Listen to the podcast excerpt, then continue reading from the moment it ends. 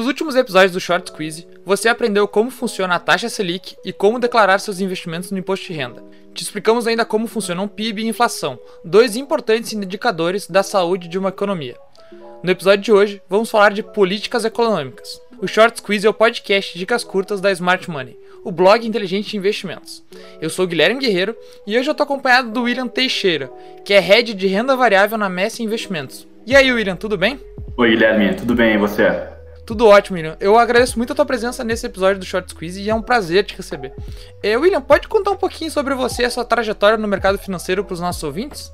Eu pô, sou assessor de investimentos já há 14 anos, comecei a minha carreira na, na XP Investimentos. Uh, hoje sou sócio da Messi, né, escritório afiliado, sou sócio da Messi desde 2009 e assumi a mesa de operações, a área de renda variável aqui da empresa em 2012, junto com outro sócio. Nossa área aqui de renda variável começou com, duas pessoas e hoje tem pô, mais de 30 pessoas focadas em ajudar uh, os assessores e os nossos clientes a entender um pouquinho mais sobre o mundo de renda variável, entender um pouquinho mais das operações, das mais simples às mais complexas. Então, pô, tenho praticamente 14 anos de mercado, já vivi uh, algumas crises, alguns momentos muito positivos e espero poder contribuir aí um pouquinho com o Short Squeeze de hoje. E no Short Squeeze de hoje, o William vai me ajudar a explicar o que são políticas fiscais, monetárias e cambiais. Três importantes mecanismos que o poder público tem para administrar a economia do país. Confira.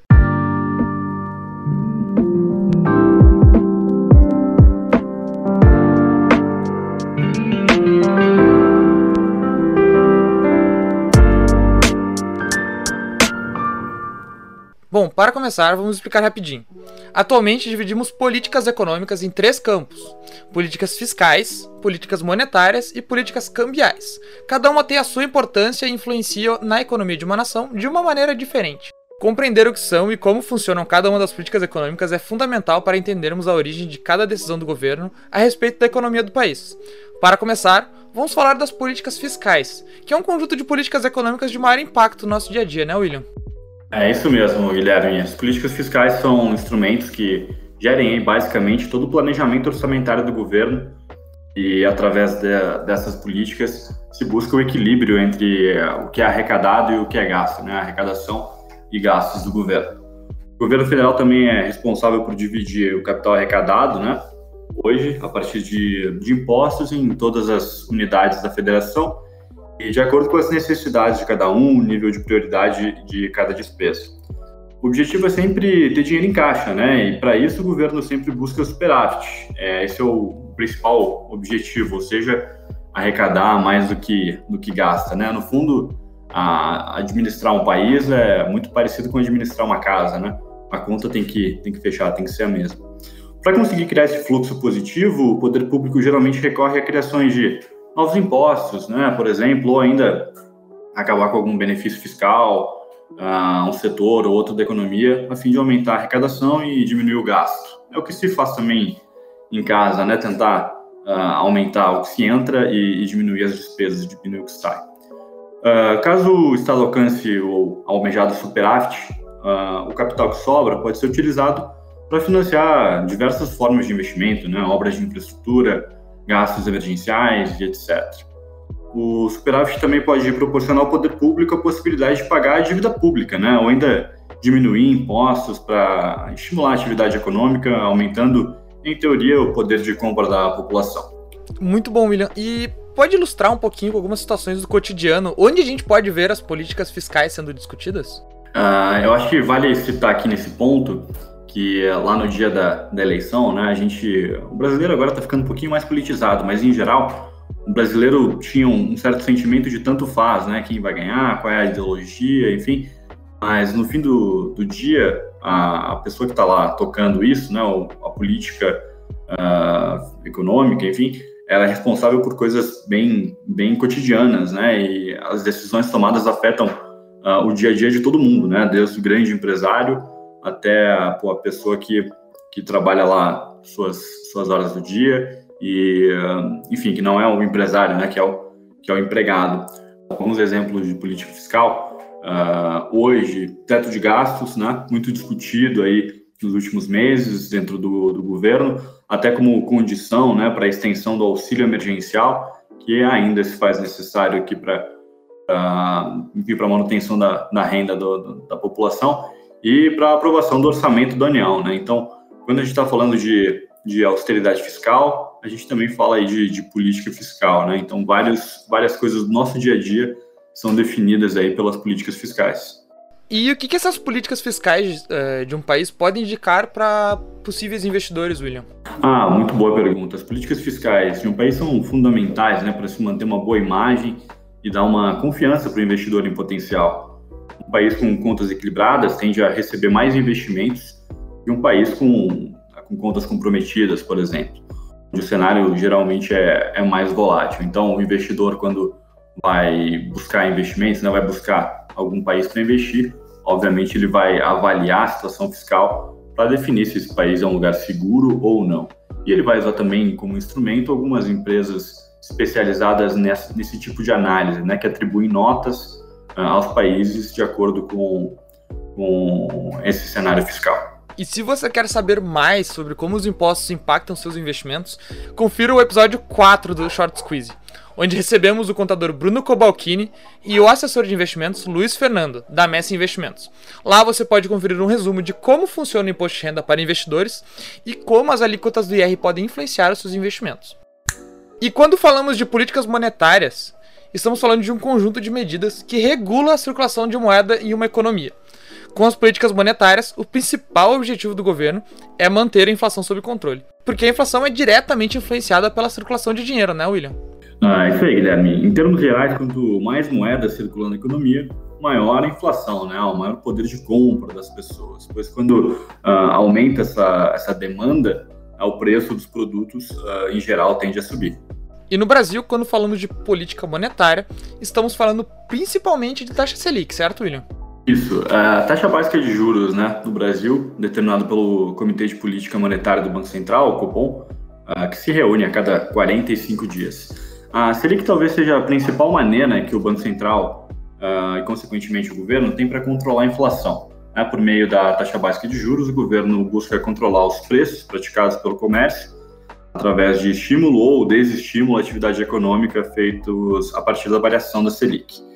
Quando o Copom determina a elevação da Selic, ele desestimula né, a atividade econômica, causando uma retração do consumo. Uh, pois, obviamente, a taxa de juros né, para bens que sejam financiados vai estar mais, mais cara. Por outro lado, a redução da taxa básica de juros funciona como um estímulo à atividade econômica. A gente viu esse movimento acontecendo bem forte agora durante o ano passado, né? Quando se imaginava desde o início do ano uma retração forte na atividade, o governo reduzindo drasticamente as taxas de juros, uh, isso, obviamente, tem um, um efeito de impulsionar o consumo. Né? As pessoas conseguem comprar, conseguem financiar alguns bens uh, de maior valor agregado, pagando uma taxa de juros um pouco mais baixa, diminuindo a prestação, enfim, uh, essa, é a, essa é a principal função né, da, dessa redução da taxa Selic. Em contrapartida, como a inflação começa a aumentar com, com essa demanda mais acelerada para produtos e serviços, o governo consegue uh, reduzir, né, contrair um pouco essa, essa demanda, aumentando os juros e tornando o crédito um pouquinho mais, mais difícil. E a Selic é um dos principais indexadores de investimento de renda fixa no país, como a caderneta de poupança. E uma Selic baixa, uma Selic alta tem alta influência no, no rendimento dos, dos, nossos investimentos, né, William? Uh, isso aí. Se você é investidor ou gosta de acompanhar regularmente o, o, rendimento das suas economias na poupança, é importantíssimo se manter atento ao valor da, da taxa Selic, né? De forma direta, a taxa Selic nos seus investimentos, no Tesouro Selic, aplicações prefixadas e também na inflação, no IPCA. Mas o principal impacto da taxa básica de juros é mesmo na caderneta de poupança, né, que atualmente rende 70% da taxa Selic. É uma taxa referencial que, mais, né, somando aí uma taxa referencial que está zerada desde 2017. Uh, ah, basicamente, o governo criou um gatilho alguns anos atrás, onde toda vez que a taxa de juros está abaixo de 8,5%, ele a, a, poupança paga basicamente a taxa Selic e quando a taxa de juros estiver acima desse patamar, a, a poupança vai pagar o tradicional meio por cento né, ao mês mais, mais essa taxa de referência TR que a gente comentou. E se você quer entender exatamente como funciona a taxa Selic e como ela influencia seus investimentos, você pode conferir o episódio número 3 do Short Squeeze. Nele, o Gabriel Ribeiro, que é head de produtos e alocação da Mesa Investimentos, explicou detalhadamente como a taxa funciona e como ela influencia o mundo dos investimentos. Ela não é a única ferramenta de política monetária, não, William? A gente tem algumas outras, alguns outros exemplos, não é mesmo? Isso, há algumas outras ferramentas que compõem as políticas monetárias, como, por exemplo, empréstimos de liquidez feito pelo, pelo Banco Central uh, aos bancos, ou também o aumento ou redução de compulsórios que retiram ou injetam liquidez na economia, uh, e aí também, obviamente, mexendo com crédito, mexendo com, com toda essa cadeia. E as políticas cambiais descrevem o conjunto de ferramentas usadas pelo governo para administrar as taxas de câmbio. Nós separamos as políticas cambiais em duas categorias, sendo elas a comercial e a financeira. William, pode explicar para nós um pouquinho como funcionam essas políticas cambiais?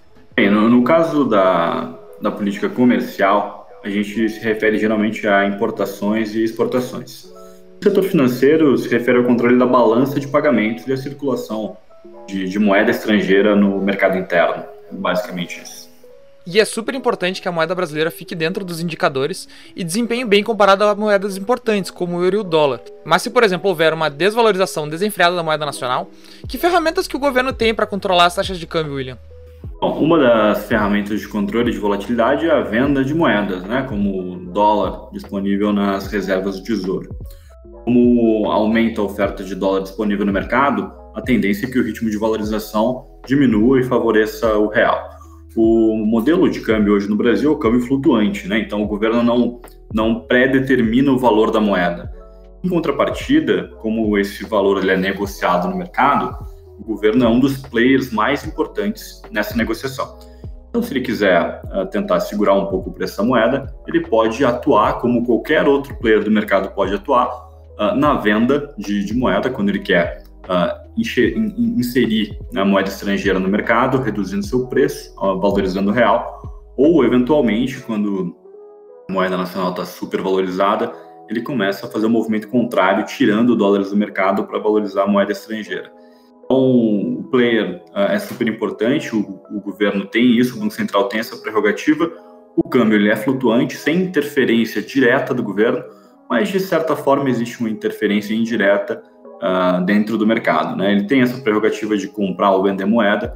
Hoje os nossos estoques são super relevantes, a gente tem um, um bom volume de, de moeda estrangeira de reservas do país. Então isso facilita né, o controle da moeda quando foge aí do que o Banco Central acredita ser, ser algo razoável. Então, assim, ele não pré-determina o valor, não é uma política pré-determinada do governo, mas ele, como um dos principais players, tem uh, uma grande a grande possibilidade de deixar o câmbio dentro de um, de um patamar adequado, utilizando reservas. E como a forma que o governo administra as políticas cambiais pode influenciar no mundo dos investimentos, William?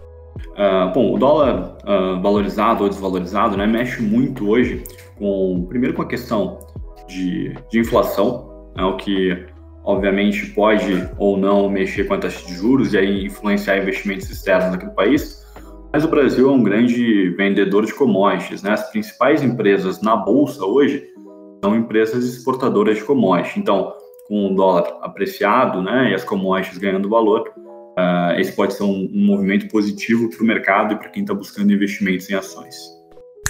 E o Short Squeeze vai ficando por aqui. Eu espero que você tenha aproveitado esse episódio e que as informações passadas possam ser úteis para que você tenha uma jornada de sucesso no mundo dos investimentos. Quero também agradecer a presença do William Teixeira no episódio de hoje. Foi um prazer te receber, William. Bom, o prazer é todo meu e eu vou estar à disposição aqui sempre que for necessário. O Short Quiz tem um episódio novo semanalmente, trazendo conteúdo toda quinta-feira para te deixar cada vez mais familiarizado com o mercado de investimentos. Até o próximo episódio, tchau!